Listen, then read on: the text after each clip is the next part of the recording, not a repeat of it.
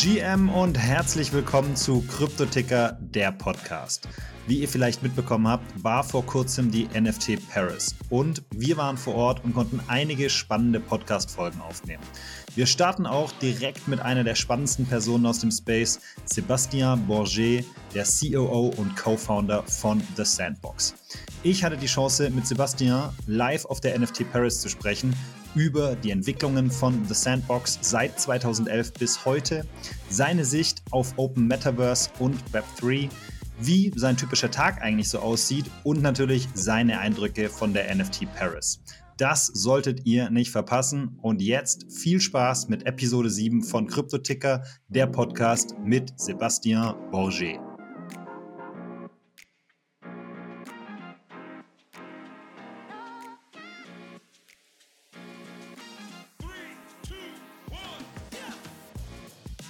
Sebastian, nice to have you here. Um, we're live at NFT Paris, and you are the COO and co founder of The Sandbox. But uh, you can probably explain that a lot better than I can.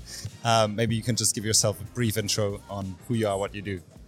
Absolutely. Well, uh, I'm the CEO and co-founder of Sandbox, as well as the president of the Blockchain Game Alliance, which now accounts over 500 members. Uh, Sandbox, it's a decentralized gaming virtual world where anyone can become like a 3D uh, creator of like 3D asset, content, and experiences that uh, you access through an avatar that new digital identity, a, 3D character that represents yourself, and you use to like to socialize with others, to explore, to complete quests, and to earn rewards. And unlike what we've seen before, um, in Sandbox, you truly own all the content you create, or you uh, buy, or you earn. You have that freedom of like exchanging it with other users, selling it on marketplaces, including one outside of where you bought the original content. And how did you come up with that? I mean, when, when did you start actually working with or for the Sandbox? So, at the very beginning of uh, Sandbox, which started in 2011, we always had that idea that we wanted to like empower anyone to become a creator. So we started using a smartphone by then, and that new technology, which was like a touchscreen, to enable just to create content by the touch of your finger. It was very simple, like 2D uh, pixelated world, and you played with uh, basic elements. And over time, we made 60 updates. that were more than 500 elements, and it, it became a huge success with 40 million installs. But we also uh, somehow struggled with one thing: is like uh, even though we were generating good revenue, had a lot of installs and great 70 million player creation, like we were losing contact with all the top creator on the platform. Somehow, like creating uh, by passion, they spend time, uh, hours, days sometimes, or, uh, and having just social recognition, fame for that content creation wasn't enough. We, we were lacking the monetization uh, component to that, which was not possible to offer because of the restriction of platform like Apple and Google, where you cannot send money to people who contribute yeah, yeah, to your yeah. game. So, well, we were struggling about that until in 2017 we found about blockchain and NFTs. We discovered CryptoKitties, the first game that implemented NFTs, and we saw the potential to combine user-generated content and NFTs to solve the problem allowing anyone to create their own NFT, use them with a, a, game maker, game creation tool, so having a, a real utility for them and being able to monetize them the way they want on marketplaces, etc. We've been working since then for four years developing that platform with uh, content creation tools, marketplace, a map, uh, uh, and a, a, game client for people to, to interact with those experiences.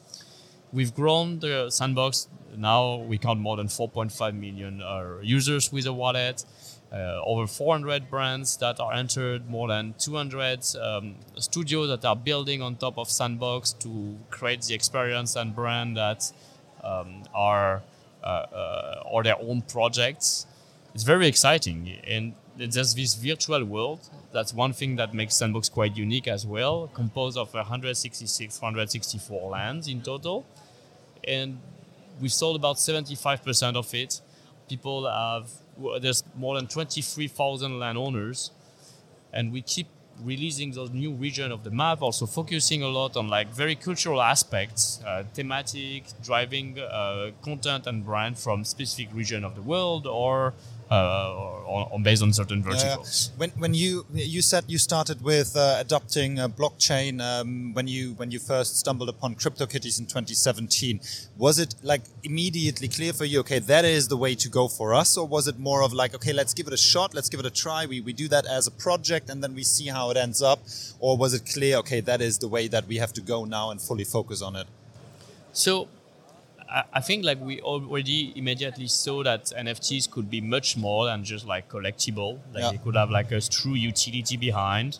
Um, we we put further the vision into the white paper that anyone can still read today. Uh, but there's things that evolve, of course. Like it's all about iteration yeah. in uh, like uh, being an entrepreneur and creating a project. Sometimes you make assumptions, they don't prove right, but you you learn how to adapt to correct that trajectory rapidly. And that's by being reactive to the change. We saw like land was important. We saw that avatar and digital identity was important. That yeah. interoperability of NFTs, and now we support over 40 collection that people can come and play in Sandbox has become an essential part of why people like Sandbox and interacting with Sandbox. Yeah, yeah, yeah. We saw that like the, the impact of like the culturalization in the metaverse. It's not just having small event, DJ, private parties, but it's all about like connecting all those different cultures from around the world and giving them a place to express themselves that contributed to some of the successful elements that makes Sandbox what it is today. And all of that, we thank the community uh, who is part of the project and supporting us and have been very vocal toward like which direction we should go and we need to keep on doing that. We haven't finished yet, uh, like delivering over the promise. This year we'll be opening Sandbox, so anyone with the land can publish and start monetizing it. Uh, we'll introduce the DAO and drive toward like the decentralization of okay. the governance progressively, step by step, by allowing people to vote and participate into yeah. smaller and then bigger decisions. And uh, and hopefully the long-term vision will come through with uh, a success in terms of audience, in terms of content, in terms of fun, and, and proposing something interesting in terms of uh, engagement and retention. You are a big advocate of open metaverse, right?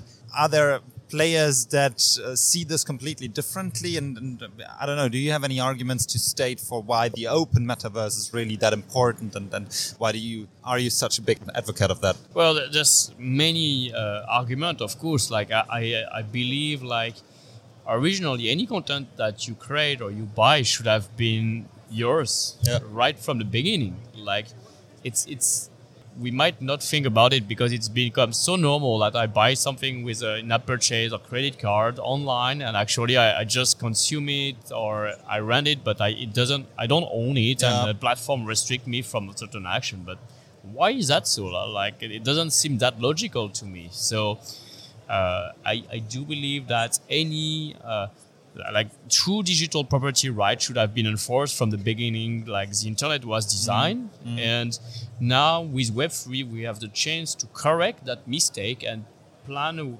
make a plan toward like uh, growing a digital economy where uh, anyone can become a content creator content creator of art, of uh, games, of experience, but in a way, also like any data we produce and that's being monetized on the internet, we are creator of data, and yet we don't own or monetize that data. Yeah, that data yeah. is being collected by the Web2 platform right. that's been monetizing us as a product and selling us uh, advertising, uh, like selling advertising to brands, to uh, uh, and uh, to us as users ultimately. And in a way, uh, we've seen that it allows them to become bigger and stronger, having like a huge um, treasury of billion of dollars, yeah. and it fragilizes even our democracies over time. We've yeah, seen yeah. how like uh, when you own the data, you can also impact and influence the decision of people. So the promise of Web3 is all about like let's empower back the users with their data, get them back in control, and we think from the sandbox perspective, like creators of experiences and content should also benefit from the value they bring as they engage into virtual spaces, virtual world. Not just the creator, by the way, also players. Like being there, spending time is valuable. It generates an activity. And yeah, because yeah. you're present, it drives more people in and so on.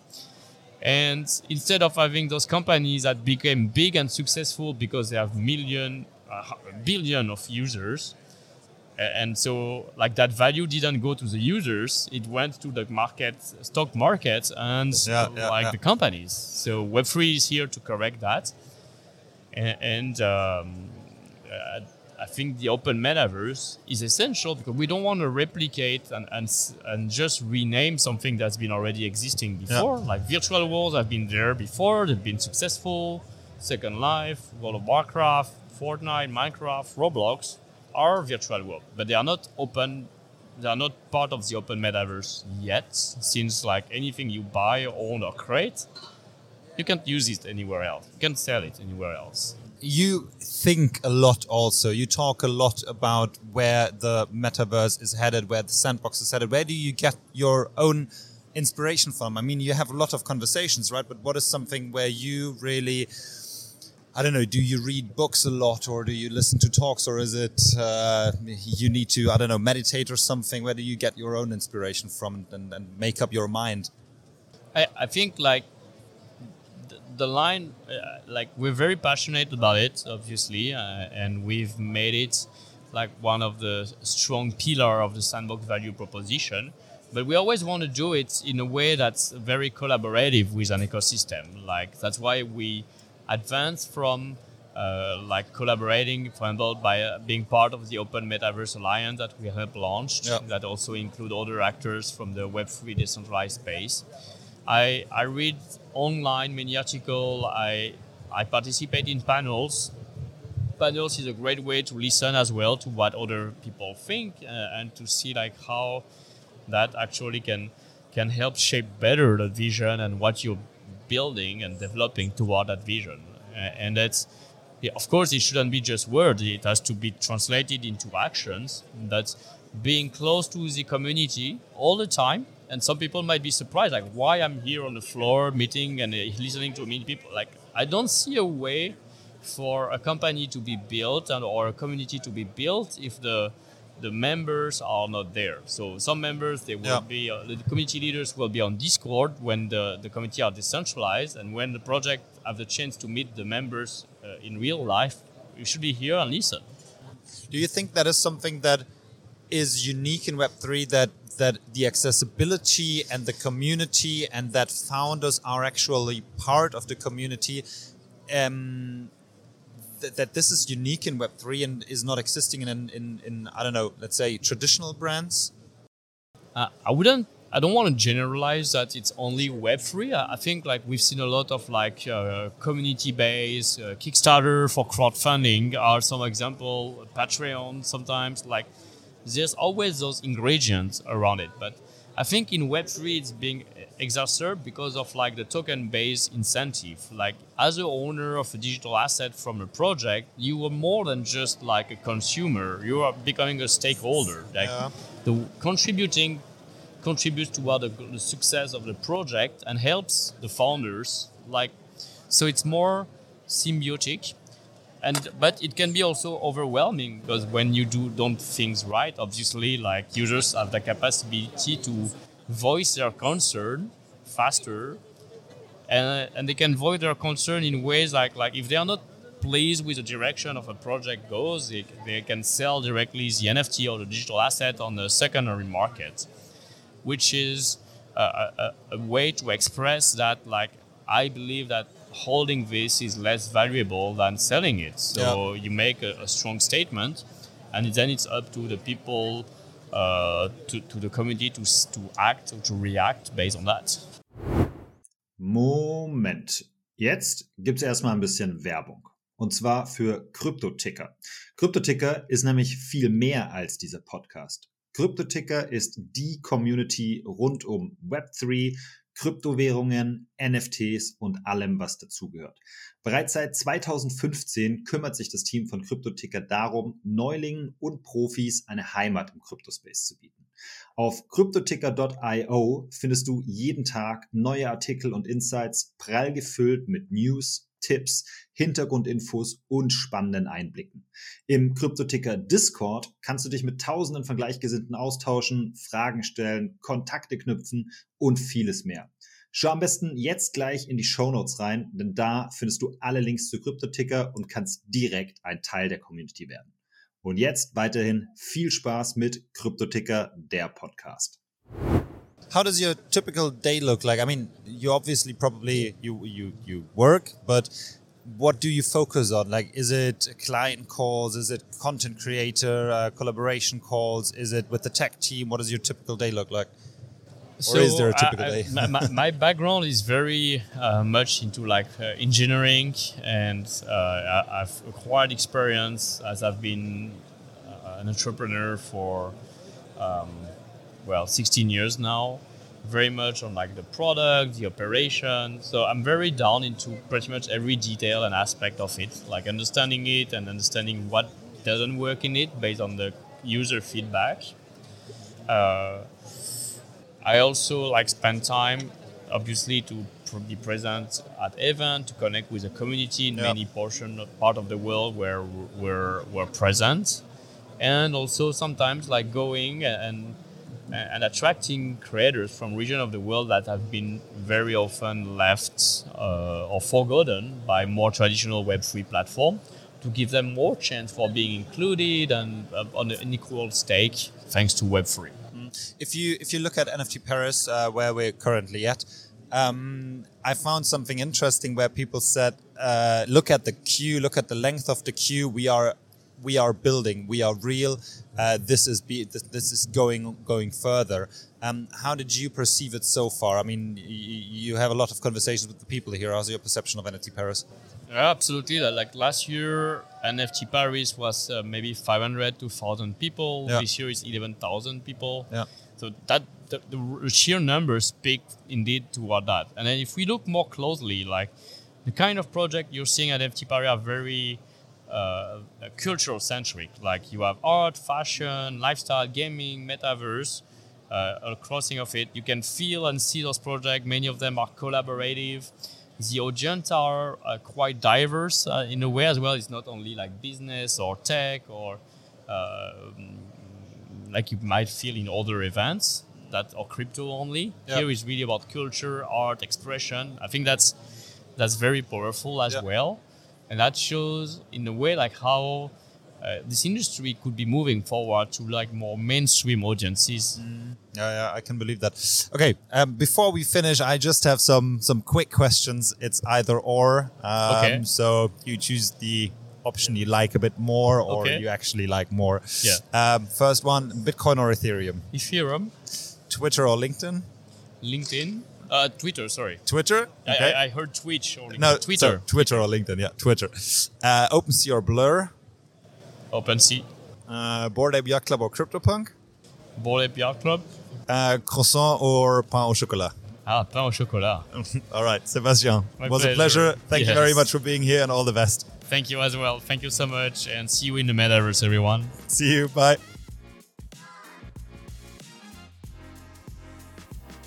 Vielen Dank fürs Zuhören. wenn euch die Folge gefallen hat, dann lasst uns gerne ein Like da, klickt auf Abonnieren, macht eine Bewertung oder was euch sonst so einfällt. Damit helft ihr uns ziemlich. Und jetzt einen schönen restlichen Tag, Abend oder Morgen und bis zum nächsten Mal.